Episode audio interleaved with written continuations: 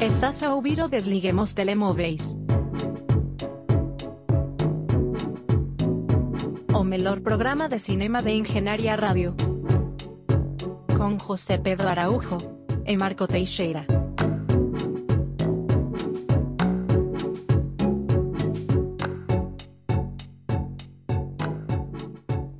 Sejam bem-vindos a mais uma semana do Desliguem os Telemóveis na Engenharia Rádio.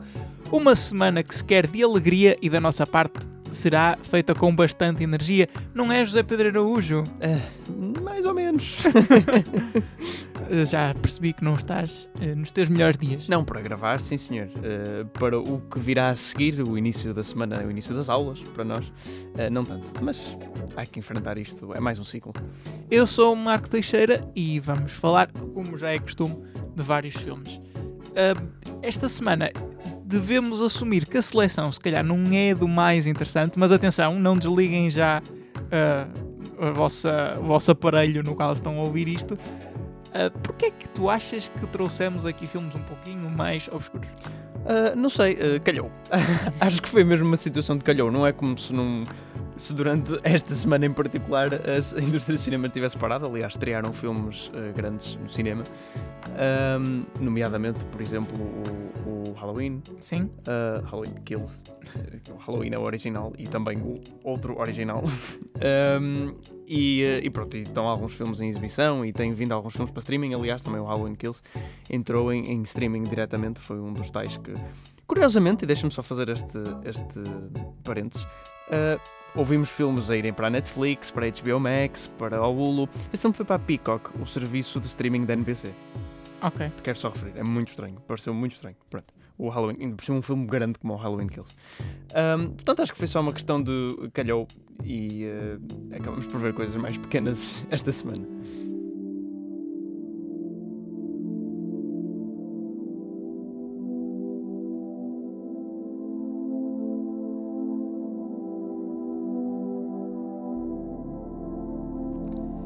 Começo por The Guilty, um remake de um filme dinamarquês de, penso eu, 2008, se não estou em erro. Hum, penso que é 2018, Marco, o filme é bastante 2000? recente. Ok, ok, ok. É, ainda, o que me chocou ainda mais pela existência deste remake é que É, de facto 2018. é, foi muito Apenas a aquente. diferença do mundo. Exato. Sim, foi muito quente. Este foi um, um remake eh, realizado por Antoine Fuqua, o responsável de- por grandes filmes como The Equalizer ou The Equalizer 2. Eh, e sim, é, é- é curiosamente um remake quase shot by shot de um filme que, como podem ver, não estreou assim há tão pouco tempo quanto isso. Especialmente considerando que 2019 e não, 2020 e parte de 2021 foram anos que não existiram quase. Sim, sim, e depois porque é um filme que sai na Dinamarca em 2018 e provavelmente a data que está na IMDB é, costuma ser sempre ser a data que, estreia num festival, portanto a primeira vez que é mostrado ao público. Portanto, desde estrear em 2018 na Dinamarca ou num festival algures até efetivamente a distribuição mundial, provavelmente só 2019. Portanto, e este, enquanto este filme é da Netflix, portanto foi diretamente. Ou seja, são para aí dois anos de diferença, o que é assustador, é muito pouco. Eu não vi o filme original, no entanto, tu tiveste o privilégio de o ver, embora não te lembres assim também. Não, eu vi-o na altura, pronto, já, já lá vai um bocadinho. E o filme, como em termos espaciais, como tu já vais descrever, é um bocadinho ah, monótono. Sim. Não estou a criticar, estou simplesmente a, a constatar. Ah, acaba por se esfumar um bocadinho ah, na- no esquecimento da minha cabeça. Portanto, se eu, na minha avaliação eu falar de alguma coisa que o filme original já, já o faça, eu tenho noção de uma ou outra coisa por ter lido críticas, mas obviamente, como não vi o filme original, não posso ter a certeza. De certeza que tu irás intervir e dizer: atenção, que isso já o filme original fazia, portanto, não é um mérito deste. Vam- Vamos ver se me lembro. Mas, mas é assim, pelo que me parece, acho que nada vai ser muito mérito deste. Mas- Provavelmente. Este filme tem Jake Gyllenhaal no papel principal e praticamente o único papel. E, portanto, para ti isso já são pontos a favor. Pá, são pontos a favor, mas ele tem feito muitos filmes maus ultimamente. Olha, eu não diria que este filme é um filme mau, mas onde eu acho que o filme é mais forte é narrativamente. E começo já com essa ressalva que eu não me queria prender muito a isto, mas, mas tenho que começar por aqui, obrigatoriamente. A, a parte narrativa veio quase integralmente do filme original. porque, como eu disse, isto é um remake quase uh, cena a cena. A única coisa que eles fizeram foi traduzir as falas e para um ator inglês a fazê-las, uh, segundo aquilo que eu consegui averiguar. Portanto, a estrutura narrativa não é tanto mérito deste filme. É, acaba por ser porque é alguém a reconhecer que a estrutura narrativa funcionava no filme original, então manteve-a quase inalterada para este. Mas ainda assim é uma cópia, não é? Sim, eu tenho problemas com. Uh, assim, eu não sei se este é o caso, mas parece-me isso não é. É próximo disso. Shot by shot remakes. Uh, existe isso com Psycho, e é um do Gus Van Sant, um realizador conhecido que refez o Psycho, tipo shot by shot, e é, o resultado é péssimo. Uh, acontece o mesmo, por exemplo, com o Quarantine e o Rec. O, portanto, o Rec, Sim. filme de, de, terror espanhol, e o Quarantine, filme de terror americano. É um remake shot by shot. E já vi os dois filmes e Quarantine não resulta nada bem. E o Rec é excelente. Uh, porque há, há, há, uma sensação de um, lightning in a bottle que é impossível de capturar. Tipo, há um conjunto de fatores copiando, não se consegue chegar ao assunto. Se bem que eu não acho que seja sempre impossível. Vou dar o exemplo de Funny Games. Eu nunca vi o original mas vi o remake shot by shot americano e achei que fez um, um, excelente trabalho, se bem que eu não tenho termo de comparação com o original aí, se bem que esses são do mesmo realizador. Pronto, só quero fazer, deixar uma ressalva, remakes que são demasiado parecidos com o original, porque eu acho que um remake para ser colado ao original não tem propósito. Uh... Eu ia guardar esta discussão para o fim, mas já que começaste, agora não vamos. não não a vou transpor. Uh, não me entendo muito bem a necessidade de fazer esses shot by shot remakes quando os filmes já existem, na verdade. Claro. É que é preguiça de ler legendas. Sim, uh, só pode ser, não consigo encontrar outra, outra razão. Uh, há... É que os próprios, desculpa, mas sim, os próprios sim. americanos, eu, eu acho que mesmo que eu se falasse, se que eu vivesse na América, desde sempre, eu a ver este filme, eu provavelmente não ia entender metade do que se diz. Um, portanto, eu não sei qual é o problema deles, eu digo deles, porque estes remakes são quase sempre americanos. Sim, não? claro. Uh, quer dizer, há outros países que o fazem também, basta olhar para o fenómeno Milagre na Cela 7, que tem tipo 500 remakes. Um, sim, mas é, é assim, eu sou muito a favor de remakes quando eles trazem alguma coisa nova e, e, e interessante para a mesa, como é o caso de Suspira, pronto, que é um exemplo que eu iria dar, até porque foi o nosso primeiro episódio. É verdade. Throwback. Um, uh, Suspira é um remake que uh, acrescenta e modula completamente uh, um bocado a mensagem do, do original e, pronto, e é, um, é um spin novo, é, é mesmo um tratamento novo ao filme original, uma visão nova sobre uma história semelhante. Um, o, que, o que eu olho para aquele tipo parece-me que não há nada de novo, é simplesmente uma tentativa de copiar um filme bom. Pronto, deixa-me tocar aqui sim, na, sim. na narrativa. O que é que acontece? É sobre um polícia que é despromovido para pessoa que está a atender as chamadas do 911, o equivalente ao 112. Ah, ele recebe uma chamada de uma mulher que diz ter sido raptada e ele tenta, através do telefone e tentando falar com vários tipos de polícias diferentes, salvar a mulher que foi raptada. Depois há um twist final, não me quero alongar muito, para quem quiser ver o filme, obviamente, poder ter o total prazer de o ver.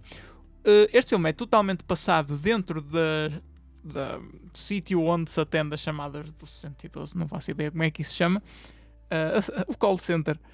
E portanto é muito, é como diz o Zé, é passado sempre, quase sempre no mesmo espaço. Uh, o que é que eu queria dizer mais? Há uma backstory que eu não sei se já havia no original sobre uh, o polícia que foi, neste caso, Jake Gyllenhaal, ter matado um homem e por isso ter sido despromovido para atendedor de chamadas. Eu não me lembro ao certo qual era a backstory, mas lembro-me que havia uma backstory sobre a personagem principal. Portanto, é provável que seja a mesma. E portanto, o filme acaba por também roçar naquelas questões de violência policial.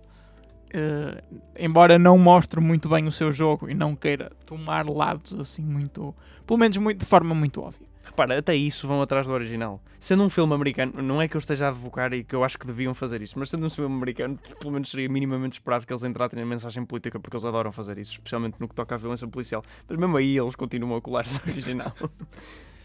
e eu, é assim, eu acho que o filme funciona bem a nível narrativo, porque nunca. Eu nunca senti aquela sensação de que eu tenho muitas vezes e que eu não gosto, que é de perceber o que é que o filme vai fazer a seguir e às vezes não se trata mesmo de perceber, ah, aquela personagem agora vai se revelar uh, má, ou, ou, coisas assim tão objetivas.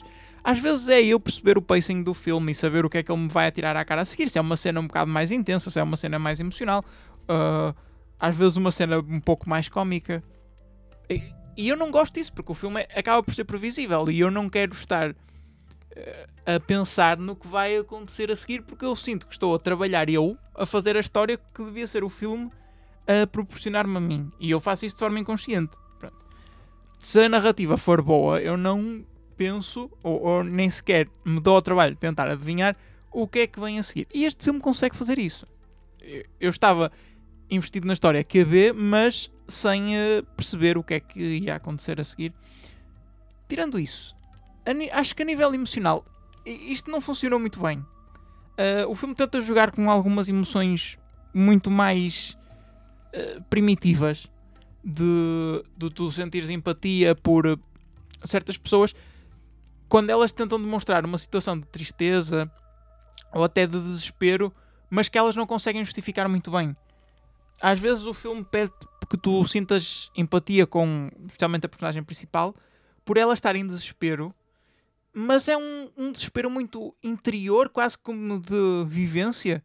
Algo que não pode ser transmitido facilmente em 10, 15 minutos de filme. Ou seja, o filme tenta apostar que tu vais como eu disse, sentir empatia por essa personagem por uma experiência dramática que ela viveu ou por toda uma vida que ela viveu sem te dizer explicitamente o que é. Eu não sei se estou, está a fazer sentido o que eu estou a dizer. Algum, algum. eu, eu É. percebo o que tu estás a dizer, se bem que não consigo relacionar, também, talvez por não me lembrar, e talvez para o filme seja diferente, com a minha visualização do outro da Guilty.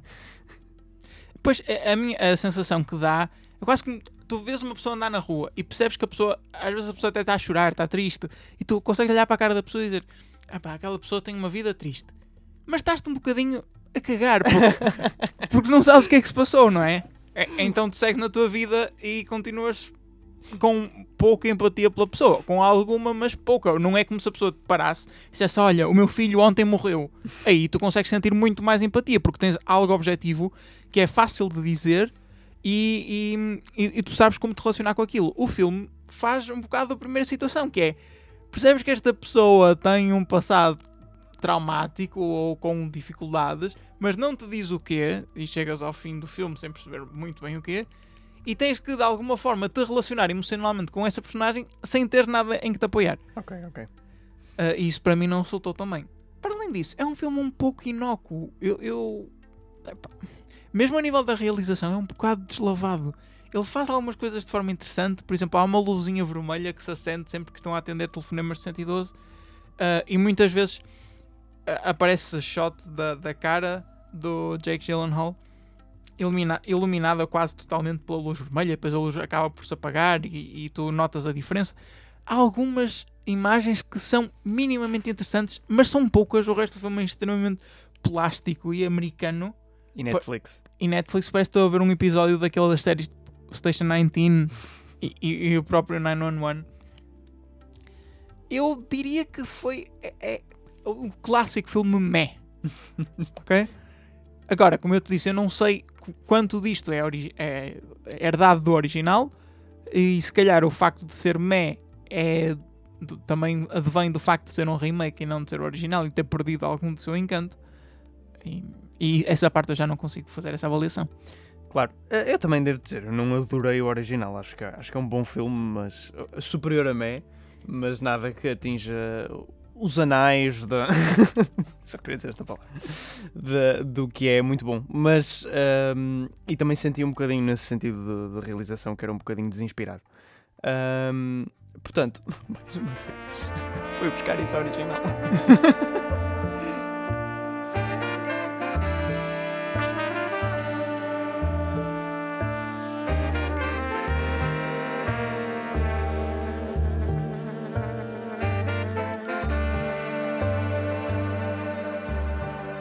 E agora nós vamos buscar Petite Maman, um filme que, eh, como é óbvio, foi o Zé que viu. Eh, o que é isto?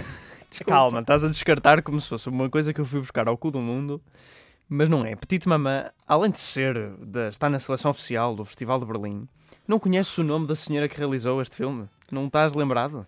Celine Sciamma? Sim, Celine Sciamma, The Portrait of a Lady on Fire. Exatamente, filme que eu tenho na minha watchlist, mas que ainda não visualizei. Ahm, também um bocado desencorajado pelo Marco, devo dizer. Ah, mas Petite Maman é o filme que ela realiza após ah, o que é considerada a sua obra-prima até agora na carreira. Bem, e Petite Maman é um filme francês, se não dá para perceber já pelo nome, que versa sobre uma rapariga ah, nova, tem 8 anos. Que é mãe.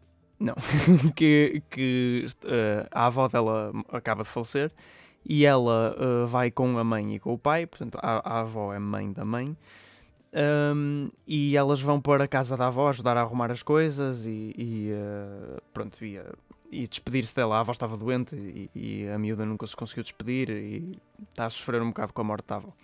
E no entretanto, ahm, aquilo a casa é no meio da floresta, ela descobre uma outra miúda, eh, muito parecida com ela, ahm, que eh, pronto, ficam amigas e começam a brincar. E depois aquilo começa a evoluir, eh, mas não muito, porque foi muito amor e doce. Portanto, como devem perceber, não há muito espaço para acontecer. Sim, isto é, isto é o comprimento de um episódio, de alguns tipo de, de um episódio da HBO, assim, de uma série mais pesada, é o comprimento de um episódio. Eu, desculpa, eu não, não consegui perceber a história. Onde é que está aí a história? Ah, ok, há mais história a acontecer, mas não há muita história a acontecer. Eh, À semelhança de Portrait of a Lady on Fire. Pois, eh, podes comentar mais tudo que eu, mas eu, mas eu presumi. Ahm, não, não há muita história a acontecer. É mais aqueles filmes que valem pelos eh, vibes, se quiseres. Ahm, é, é- essencialmente a história é o que eu disse, e depois tu segues as duas miúdas a brincar uma com a outra, e depois há. Pronto, há um elemento aqui que eu não vou revelar. Ar, fogo, terra. o quinto. Um, há um elemento que eu não vou revelar, pronto, é um spoiler, entre aspas, apesar de se perceber relativamente cedo no filme, que é o que dá pronto, mais magia ao filme, se quiseres, e é o que dá mais personalidade ao filme, senão ele era completamente desinteressante, peço desculpa. Um, Mas gostaste ou não gostaste? ah, mas aqui a pergunta. Sim, é um filme fofo, é um filme fofo, é um filme inofensivo, é um filme bonito, mas é tão tame, é tão leve, Aborrecido? Eu não diria aborrecido, por acaso. Eu acho que isso também vem muito do facto do runtime ser curto. E portanto, estás relativamente investido na história também, porque eu sabia que o runtime. Tipo, eu não aguentava duas horas e meia deste filme, não. Ah, o filme sabe que tem que ser curto, porque não há muito a acontecer.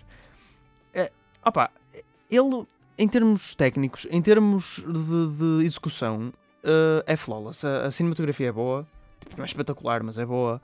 Ah, as performances das, das atrizes crianças são boas.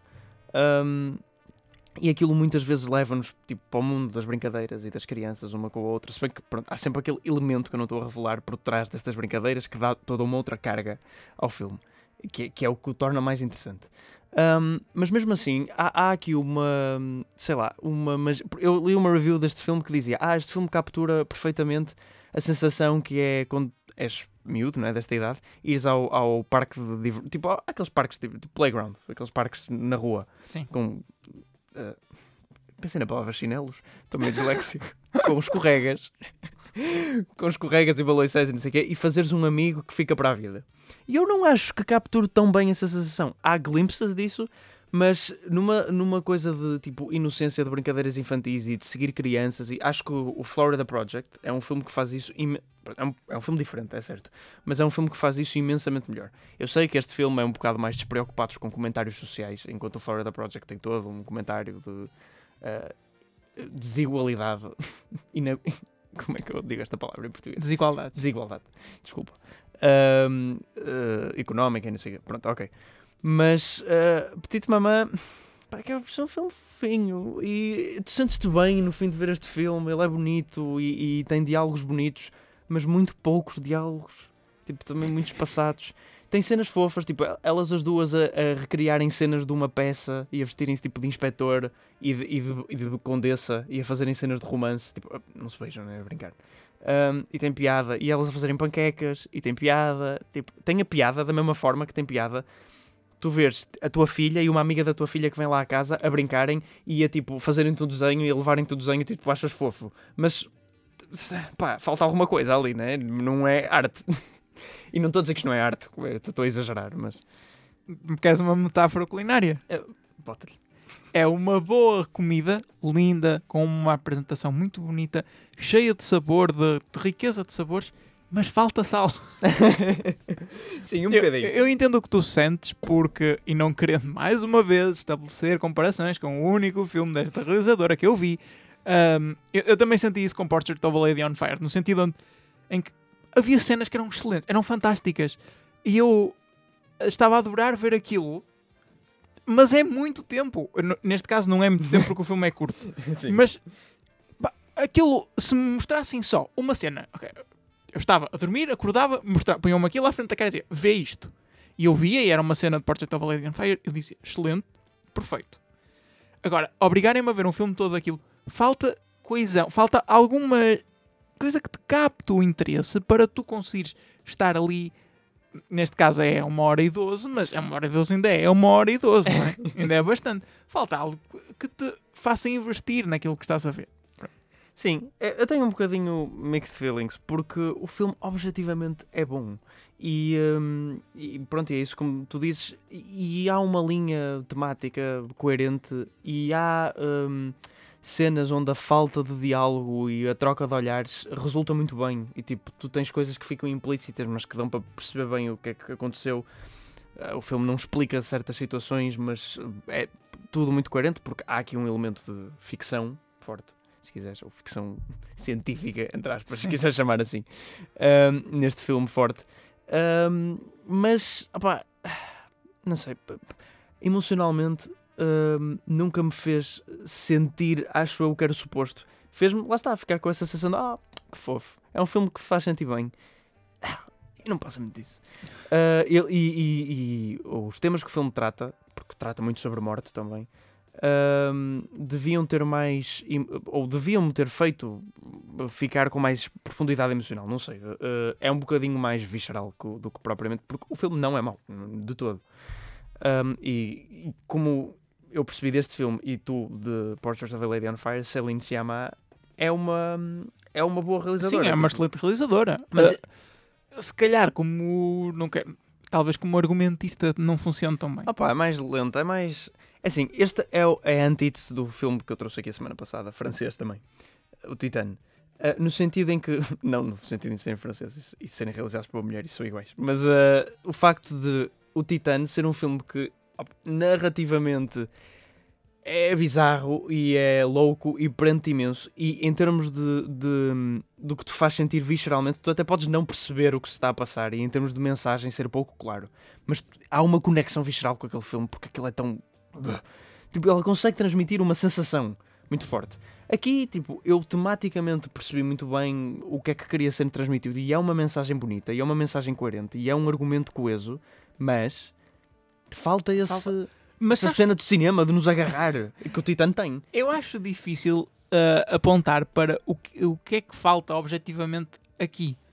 Ah, também senti, lá está, só senti isso com Portrait of a Lady on Fire, porque foi o único filme que vi.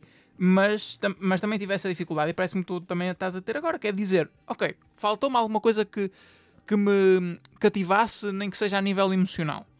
Mas o que é que o filme poderia ter feito de melhor, objetivamente, para te, para te conseguir fazer com que te identificasses mais a nível emocional com os personagens e para te cativar um bocadinho mais.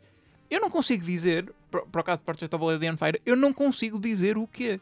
Porque eu, eu penso, começo a pensar no filme e penso, não, realmente aquilo funcionava muito bem, aquilo era, era muito bom e não consigo arranjar um espaço para encaixar alguma coisa que me cativasse um pouco mais. Ahm, portanto, acho mesmo complicado. Sim, eh, e, e- é, se alguém me vier dizer, não, Petite Mamã é um filme excelente, eu adorei, é dos melhores filmes do ano, tipo, ok, eu não, eu compreendo a sua opinião e respeito a sua eu, opinião eu acabo até por ter eh, um pouco de inveja da Exato. pessoa por conseguir eh, Exatamente. apreciar. Pronto, acho que o trabalho de Celine Sciamma eh, deve ser muito bom. Eu falta-me alguma coisa, mas, mas pronto, Petite Mamã não é de todo um, um mau filme.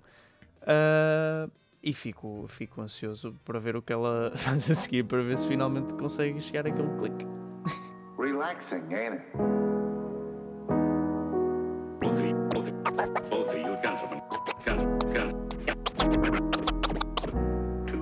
you people watch me every night. Have an inferiority complex, haven't you? Bring me a drink, please.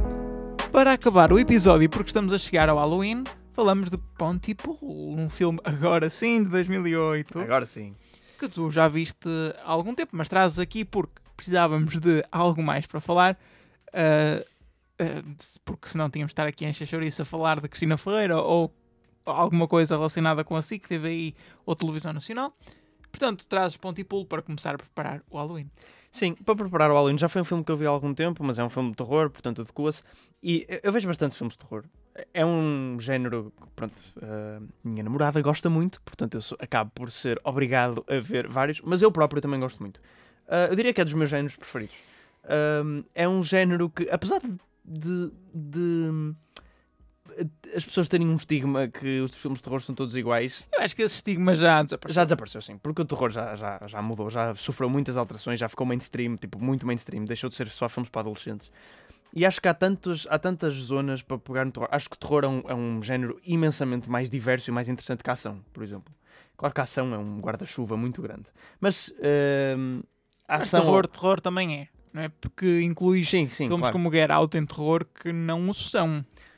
Sim, ah, mais ou menos. Não diria Get Out o exemplo de. de- de- Sim, mais ou menos. Ah, também considerarias Get Out uma comédia? Não é bem uma comédia Não é também. uma comédia.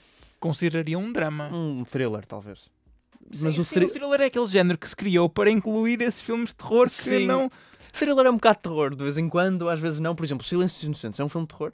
Há quem considere um filme de terror. Não, acho que não. Mas tem elementos, tem certamente elementos. Bem, Por exemplo, o Seven é um filme de terror. Pois tam- tam- não, também Seven é thriller. Seven é tipo o clássico thriller, né?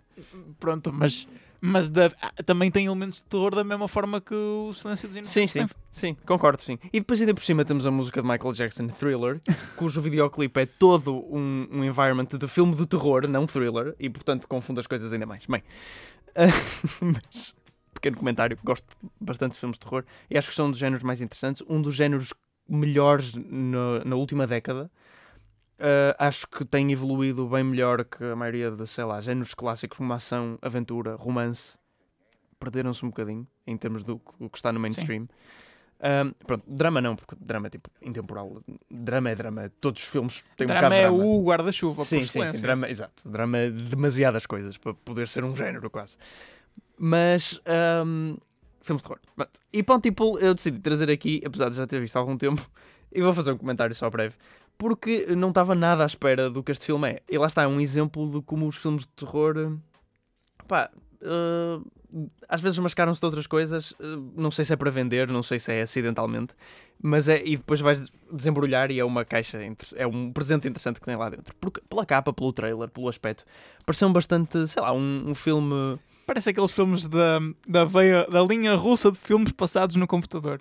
Tipo Searching. Ah, não era essa a ideia que eu tinha. Uh, se bem que também não é isso muito que o filme é.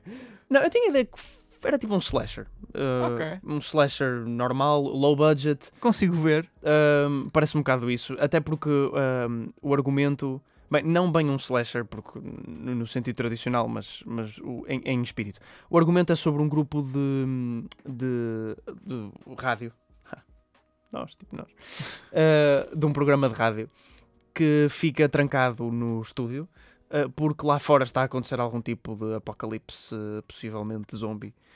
Um, Ou início das aulas. e eles ficam lá dentro, presos, eh, e têm que lidar com isso. Pronto, parece-me um filme bastante trope, né? Eu já sinto que já vi esta coisa muitas vezes e tal. Ah, e tu começas a ver o filme e logo desde o início há algo off sobre este filme, muito estranho.